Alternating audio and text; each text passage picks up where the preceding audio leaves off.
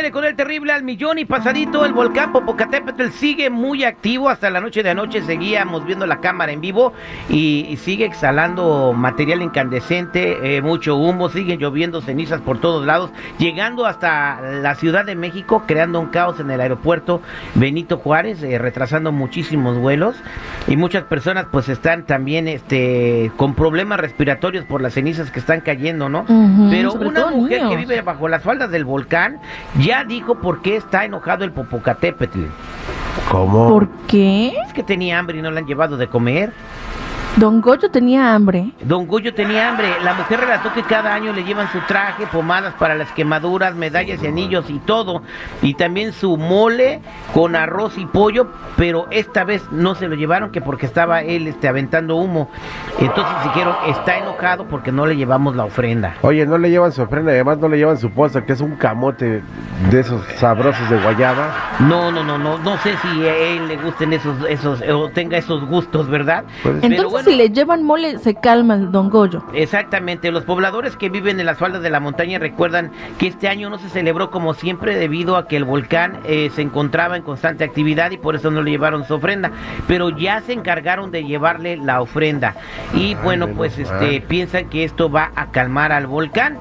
Eh, así que pues esto es lo que está sucediendo. También eh, te vamos a platicar con Jaime Maussan, que está con nosotros, que aparte de, platicarnos un poquito del volcán, él tiene cámaras, él personalmente tiene cámaras viendo al volcán y ha detectado eh, que algunos objetos no voladores no identificados han entrado al volcán. Uy, hay que darle un pepto abismal al, popo, digo, pues imagínate, está comiendo algo que no quiere. No, no, bueno, entran y salen de ahí. Ah, Pero, vamos a Jaime. Hola Jaime, ¿cómo estás? Eh, gracias por estar con nosotros en esta mañana. ¿Qué está pasando, Jaimito? Hola, terrible. Sí, mira, el volcán Popocatépetl es uno de los volcanes más peligrosos que hay en el mundo. Históricamente ha tenido explosiones muy violentas.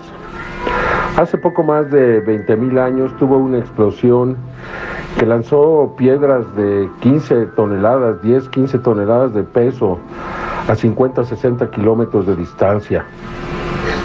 También eh, lanzó parte de su cráter hasta donde ahora se encuentra Tlisco, Puebla, y ahora hay una iglesia sobre un pequeño montículo, no un pequeño, un gran montículo que parece un cerro, y esto era parte del antiguo Popocatépetl. Por tanto, tenemos que tomar muy en serio a este volcán.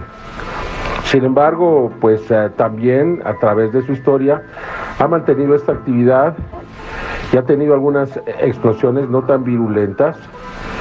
Eh, pues cada determinado tiempo, hace dos mil años, hubo una gran explosión, no tan violenta como las anteriores, pero una gran explosión. ¿Hasta qué punto podría afectar a la Ciudad de México, que se encuentra entre 40 y 60 kilómetros de distancia? O bien a la ciudad de Puebla, que está a menos de 20 kilómetros de distancia. Es algo que desafortunadamente vamos a tener que descubrir. El volcán ha venido teniendo una intensa actividad los últimos meses y esta actividad podría, pues desafortunadamente, estar indicándonos que se acerca un momento climático. Sabemos que el volcán nos va a avisar. Todavía no hemos llegado a ese momento. En los últimos días, el sábado y domingo en la ciudad de Puebla hubo una lluvia intensa de ceniza. Jaime, ¿me puede platicar un poquito más acerca de esta lluvia de ceniza y qué tan perjudicial es?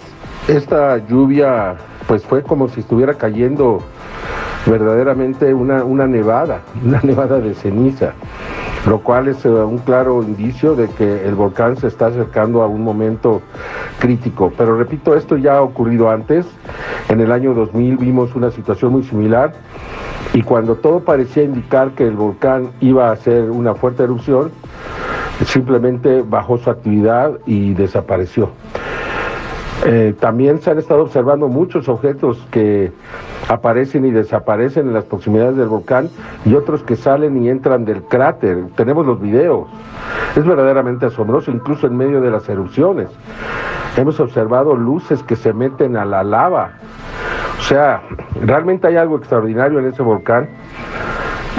Y pues eh, vamos a estar observándolo eh, con mucho cuidado para que podamos eh, pues estar muy preparados a lo que pueda ocurrir.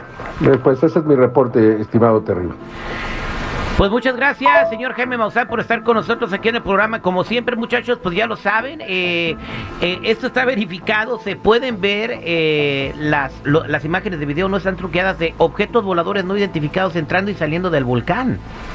Esto, esto se ha registrado durante muchos años, ¿no? Nada más que ahora, como el mismo Maussan lo ha dicho en algunos programas anteriores, ese ingreso y egreso de naves ahora es más frecuente. Pero es que es normal. ¿Por qué? Pues si viven ahí, los marcianos tienen que ir por el mandado. Ay. Gracias por la aportación.